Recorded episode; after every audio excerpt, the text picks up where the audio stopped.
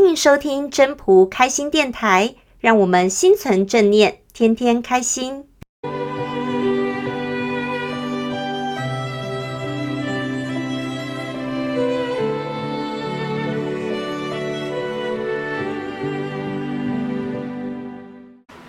各位朋友，大家好，我是主持人 Marine。今天呢，我们又请到了分享人来跟我们分享他对《道德经》的体悟。嗨，我是俊。呃，今天呢，我要来跟大家分享的是我读《道德经》系列的第二篇心得感想。那这一篇呢，是第十四章的“视之不见，名曰夷”。那在这一篇里面呢，他用了许多的现象在诠释，还有形容什么是道。啊，像是视之不见。听之不闻，博之不得，神神兮不可名。无状之状，无物之象。迎之不见其首，随之不见其后。你们看，用了这么多的形容，其实呢，无非就是希望让我们对于道可以多那么一点点的了解。那像达摩祖师呢，他也曾经说过类似的话：看那看不到的东西，听那听不到的声音。知那不知道的事，就是真理。好，那这样看下来，道是那么的不具体，那也没有办法用言语还有文字准确的说明白、写清楚。那这样子的话呢，道好像是那么隐隐约约的，然后又是无形的。可是有形的我们，我们是活在人的世界。所有的形式规则也都是依循着人的体制在走，这样我们又要怎么去依循道？那要怎么去认识道的规律，然后去实践无形的道呢？所以啊，我就想，那既然我们生之为人，如果我们可以依循着人道的轨迹，还有规律，好好的做，这样是不是是一种接近道的方法呢？好，我举个例哦。我们常常听到人家讲一讲的一句话，它叫做“活在当下”。好，我们常常听嘛，哈，听到。那什么又是活在当下呢？我觉得呢，应该是在每一个当下自己都本着心存正念，然后去尽心尽力的做好那个当下该做的事情，而不是为了某种的目的或者是利益才去做。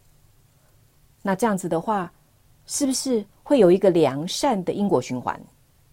好、应该会有哦。所以我想，这样应该可以看成我们是在行道哦。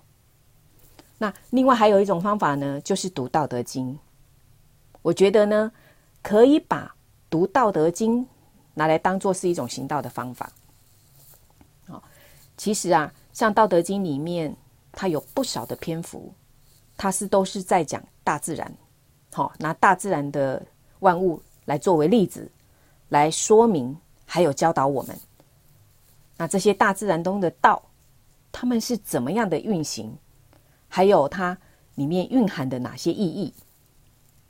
啊，例如呢，大自然中的水，哦，这个水我们再再清楚不过了，哈，每天都一定接触得到的。那像这个水呢，就有这就有它就里面就讲了许多水的特性。还有本质，这些呢是让我们可以当做借鉴跟学习。那像是水，它滋养万物，它不争。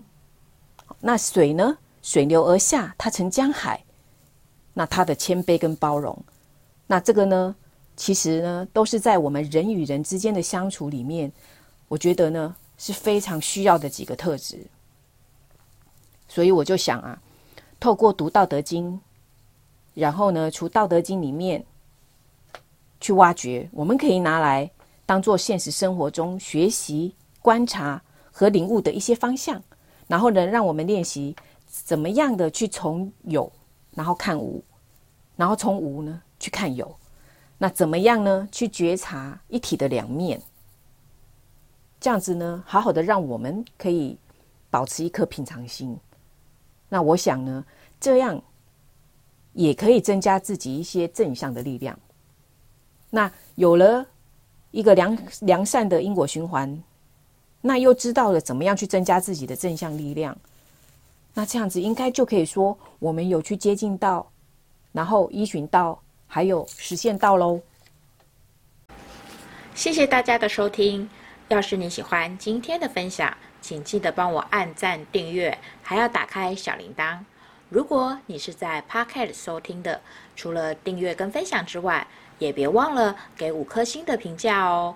我们下次再见喽，拜拜。